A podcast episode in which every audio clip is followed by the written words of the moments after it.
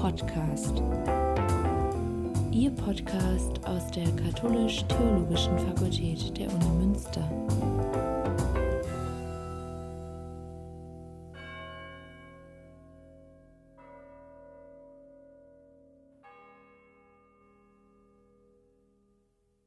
Dr. Clemens Leonard ist Professor für Liturgiewissenschaft. Er ist Projektinitiator des Theo-Podcast-Projektes und derzeit Dekan der Fakultät.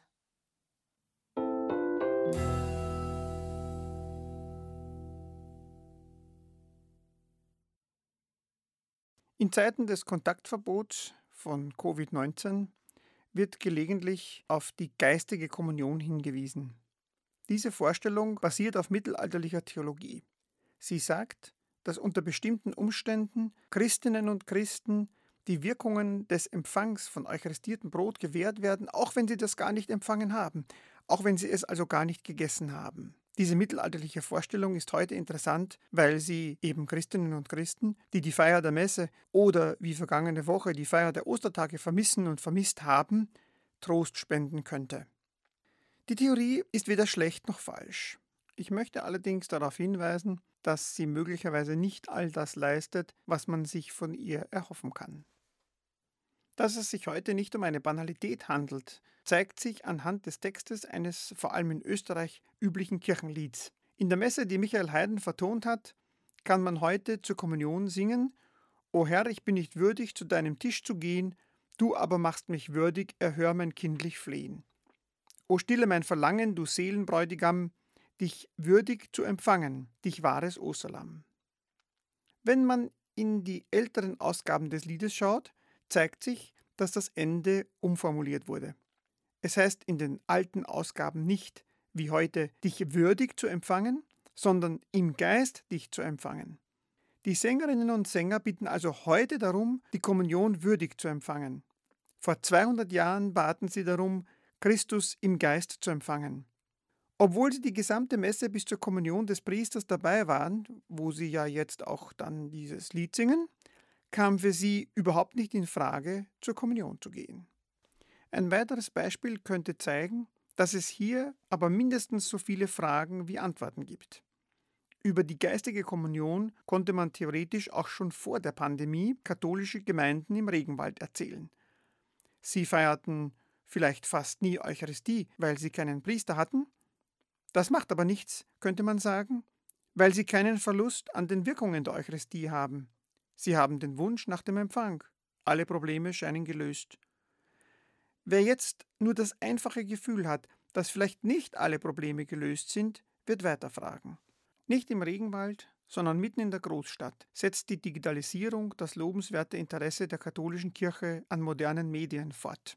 Die Frage, wie weit man bei einer Papstmesse vom Altar entfernt noch Teil der feiernden Gemeinde ist und sich dadurch seiner Sonntagspflicht entledigt, kann zwar dekretiert, aber nicht begründet werden. Einerseits werden diese und andere medialisierte Services von vielen Menschen geschätzt und genützt. Andererseits hat Theresa Berger neulich auf kirchliche Regelungen für den Besuch von Papst Franziskus in Philadelphia hingewiesen. Man hat festgelegt, wie weit man vom Altar des Papstes entfernt noch Teil der feiernden Gemeinde ist. Für die anderen, die sich nur die Papst-App herunterladen konnten, wurde empfohlen, eine geistliche Kommunion zu halten. Wer die geistliche oder geistige Kommunion im Sinn des Mittelalters ernst nimmt, könnte auf den Gedanken kommen, dass auch nach der Corona-Krise eine einzige Sonntagsmesse im Internet für ganz Deutschland reicht. Das kann es nicht sein. Das wäre ein vollkommen abstruser Gedanke. Überlegungen zur geistigen Kommunion müssen in der Antike beginnen. Zuvor aber ist ein Blick in das Johannesevangelium wichtig. Das Johannesevangelium beschreibt im sechsten Kapitel zunächst die Speisung der 5000 Männer mit fünf Gerstenbroten und zwei Fischen. Am nächsten Tag suchen die Menschen Jesus auf. Er nützt das als Gelegenheit dafür, um sie ausgehend vom Speisewunder zu lehren. Die Rede über das Essen des Fleisches und das Trinken des Blutes des Menschensohns weckt heute natürlich Assoziationen an die christliche Liturgie. Johannes sagt, ich bin das lebendige Brot, das vom Himmel herabgekommen ist. Wer von diesem Brot isst, wird in Ewigkeit leben. Und etwas später, wer mein Fleisch isst und mein Blut trinkt, hat das ewige Leben und ich werde ihn auferwecken am jüngsten Tag. Zitat Ende. Mit guten Gründen interpretiert moderne wie auch schon antike Exegese dieses Kapitel nicht als Interpretation der altchristlichen Eucharistie. Das Evangelium des Johannes bringt hier Ermahnungen, die nicht liturgisch zu deuten sind.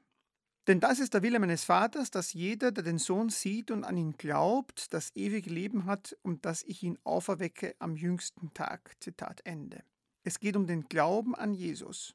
Das Fleisch des Menschensohns essen und sein Blut trinken ist sein Wort annehmen und ihm und an ihn glauben. Es geht daher schon bei Johannes nicht darum, das eucharistische Brot als Fleisch Jesu zu deklarieren, sondern in mehreren Anläufen für den Glauben an ihn zu werben. So sagt wieder Johannes, Müht euch nicht ab für die Speise, die verdirbt, sondern für die Speise, die für das ewige Leben bleibt und die der Menschensohn euch geben wird. Denn ihn hat Gott, der Vater, mit seinem Siegel beglaubigt. Da fragten sie ihn, was müssen wir tun, um die Werke Gottes zu vollbringen? Jesus antwortete ihnen, das ist das Werk Gottes, dass ihr an den glaubt, den er gesandt hat. Augustinus, der an der Wende vom 4. zum 5. Jahrhundert gelebt hat, schreibt eine Auslegung zum Johannesevangelium. Darin ist natürlich auch sein Kommentar zu Johannes 6, dem Kapitel über die Speisung der Menge, enthalten. Auch für Augustinus bedeutet das Essen des Fleisches Jesu und das Trinken seines Blutes, an ihn zu glauben. Und dabei fällt ein oft zitierter Satz des Augustinus, nämlich Glaube und du hast gegessen. Augustinus kann sich dabei auf den Beginn des Johannesevangeliums stützen, wo Jesus der Logos, das Wort ist. Wenn Jesus im Evangelium auf den Berg steigt, sagt Augustinus als Interpretation, denn der Herr auf dem Berg ist das Wort in der Höhe. In der Interpretation des Johannesevangeliums fällt dann eben der bemerkenswerte Spruch Glaube und du hast gegessen. Er zitiert hier immer wieder Text des Johannesevangeliums und dazwischen seine Interpretation. Von Johannes sagt Augustinus, Jesus antwortete und sprach zu ihnen, dies ist das Werk Gottes, dass ihr an den glaubt, der ihn gesandt hat. Das heißt also, Essen, die Speise, die nicht vergeht, sondern die bleibt ins ewige Leben. Und Augustinus interpretiert das so, wozu hältst du die Zähne und den Magen bereit? Glaube und du hast gegessen.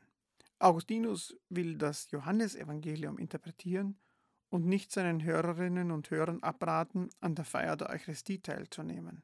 Von dem, was man als markigen Spruch zitieren könnte, kann man nicht ableiten, dass man sich von den Eucharistiefeiern der Gemeinde fernhalten sollte. Man würde sonst Antworten auf Fragen in den Text von Augustinus hineinlesen, die der Text nicht bereithält, weil er eben diese Fragen nicht stellt. Glaube und du hast gegessen ist eine dem Johannesevangelium selbst sehr treffend entsprechende Umformulierung und damit eine Deutung des Evangeliumtextes. Das Fleisch Jesu essen ist an ihn glauben. Sie können sich jetzt leicht denken, was spätere Theologen sofort gefragt haben, nämlich muss man nun zur Kommunion gehen oder nicht? Man kann die normative Frage umformulieren. Ist die konkrete Teilnahme an der Eucharistie, nämlich das Essen des Brots und das Trinken des Weins, heilsnotwendig? Es ist schon hier zu sehen, dass man durch jegliche Antwort auf die Frage nach der Heilsnotwendigkeit der Eucharistie in mannigfaltige Widersprüche zur Praxis und aus der Praxis entstehende unlösbare Probleme gerät. Sagt man, dass das Essen des Brots und das Trinken des Weins heilsnotwendig ist, muss man sich die Frage gefallen lassen, wie oft und ab wann man es tun muss und wie viel davon und ob das Essen des Brots allein reicht oder ob man auch den Wein trinken muss. Was wäre außerdem mit Menschen, die kein Brot essen können? Sagt man aber, es sei nicht heilsnotwendig für den einzelnen Menschen, lautet die Gegenfrage, warum dann diese Liturgie überhaupt gehalten wird. Man musste Mittelwege suchen. Für Hugo von St. Victor bei Paris, der vor Thomas von Aquin im 12. Jahrhundert gelebt hat, ist die Verbundenheit mit Christus geistiges Essen und sie geht dem körperlichen Essen des eucharistischen Brots voraus. Hugo schlägt vor, dass die Feiern des Sakraments das, was in der Person also schon vorgegeben ist, stärken und festigen. Glaube und Liebe sind dann geistiges Essen. Stärken und Festigen des Sakraments sind wieder sehr unklare Begriffe. Natürlich ist es gut, das Sakrament zu vollziehen und die Stärkung und Festigung zu empfangen. Ob man das Brot als Stärkung und Festigung aber jeden Tag, einmal in der Woche, einmal im Jahr oder einmal im Leben essen und damit das konkrete Sakrament vollziehen soll, kann dann nicht mehr argumentiert werden. Die Problematik ist im Mittelalter viel schärfer als für Augustinus. In der Zeit von Thomas von Aquin der im 13. Jahrhundert gelebt hat, also nach Hugo von St. Victor, hat sich die Praxis des Essens des eucharistischen Brots und des Trinkens des Weins massiv geändert. Eine Rede von einer Heilsnotwendigkeit des Essens des eucharistischen Brots ist praktisch absurd geworden. Frauen und Männer im Laienstand trinken ihr ganzes Leben niemals eucharistischen Wein und essen das Brot auch nur sehr selten, vielleicht einmal im Jahr. Thomas von Aquin muss daher theologische Überlegungen anstellen, die zur Praxis der Menschen passen. So ist seit der Antike nie bestritten, dass Märtyrer, die für ihren Glauben ermordet werden, oder Taufbewerberinnen und Taufbewerber, die vor der Taufe versterben, nicht als ungetaufte Menschen gelten können. Damit zeigt die theologische Tradition, dass der konkrete Vollzug der Sakramente zumindest nicht in allen Fällen notwendig ist. Die Gelehrten stellen sich also die Frage, ob das, was für die Taufe klar und deutlich immer wieder festgestellt wurde, auch für das Essen und das Trinken von Brot und Wein bei der Eucharistie gilt. Und sie bejahen diese Frage. Genauso wie antike Taufbewerberinnen und Taufbewerber den tiefen Wunsch nach der Taufe haben, aber sterben können, bevor sie getauft werden, können auch Christinnen und Christen, die zur Zeit des Thomas nicht zur Kommunion gehen, die guten Wirkungen der Kommunion empfangen. Sie haben den Wunsch danach. Was bedeutet das für die Feier der Liturgie? Thomas sagt, dennoch erfolgt das sakramentale Essen nicht vergebens, denn der Empfang des Sakramentes selbst führt die Wirkung des Sakramentes voller herbei als das bloße Verlangen. Zitat Ende. Was dabei voller bedeutet, konnte er nicht sagen. Wir stehen daher heute vor antiken und mittelalterlichen Vorstellungen, die mehr oder weniger gut in unsere Zeit passen. Der Spruch des Augustinus, Glaube und du hast gegessen, will einen Text des Johannesevangeliums erklären und gibt keine Antwort auf die Frage nach der Unmöglichkeit zur Liturgie zu kommen. Im Mittelalter sind vor allem Laien sehr selten zur Kommunion gegangen, weil die asketischen Regeln, die man einhalten musste, um die Kommunion zu empfangen, nur sehr selten zu tragen waren. Dass man nach dem Kommunionempfang auch vielerorts Gebühren entrichten musste, hat wahrscheinlich nur eine untergeordnete Rolle gespielt. Mit der Ehrfurcht vor der Heiligkeit des konsekrierten Brots wurden die Bedingungen für den Empfang immer schwerwiegender. Manche Prediger wie Savonarola oder christliche Bewegungen wie die Hussiten empfahlen die häufige Kommunion. Häufig konnte für Umkehrprediger alle zwei Wochen meinen. Auch viermal im Jahr galt als häufig.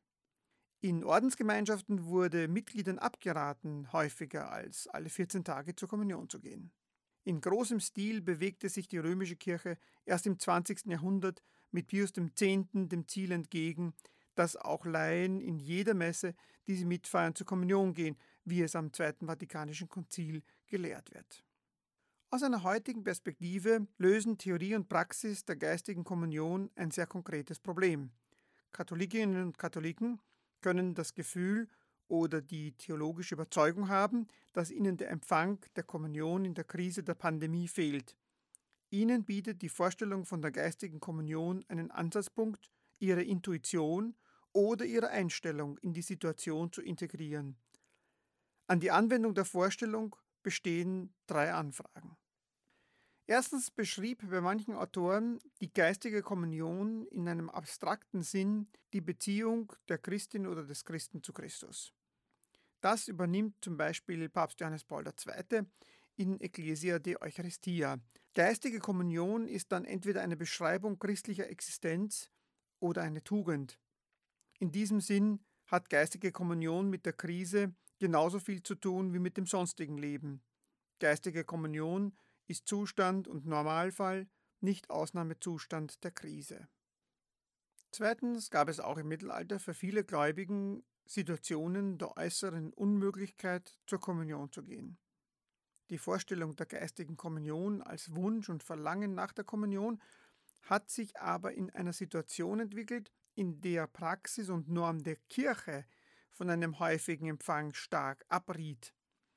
Geistige Kommunion wurde daher Ersatz für den konkreten Empfang der Kommunion und damit der Normalfall der Kommunion. Insofern passt die Vorstellung nicht in die heutige Krisensituation. Geistige Kommunion vollzog auch der Asket bei der Feier der Messe. Drittens setzt geistige Kommunion als Problemlösung das mittelalterlich-scholastische System von Theorie und Praxis der Sakramente voraus. In diesem System kommt der Kategorie des Verlangens nach dem Sakrament eine wichtige Funktion zu. Die Kategorie des Verlangens nach dem Sakrament verbindet die Notwendigkeit des Sakraments mit Fällen der tatsächlichen Unmöglichkeit, es zu vollziehen. Das System selbst bleibt in vielen Aussagen vage und unbestimmt. Menschen, die ihr Leben als Christinnen und Christen in diesem System führen, können dadurch gestärkt werden. Was wollen wir aber denen anbieten, die nicht in diesem System leben? Vielleicht wäre ein Ansatz, die Ungeduld, Trauer und Unsicherheit der Menschen, die aus ihren Gewohnheiten gefallen sind, ernst zu nehmen, ja dankbar dafür zu sein, dass es noch Katholikinnen und Katholiken gibt, denen wirklich etwas abgeht, wenn die Messe und der Empfang der Kommunion fehlen. Wer dann die technisch-theologische Antwort Verlangen setzt Empfang gibt, sollte auf keinen Fall hinzufügen No problem.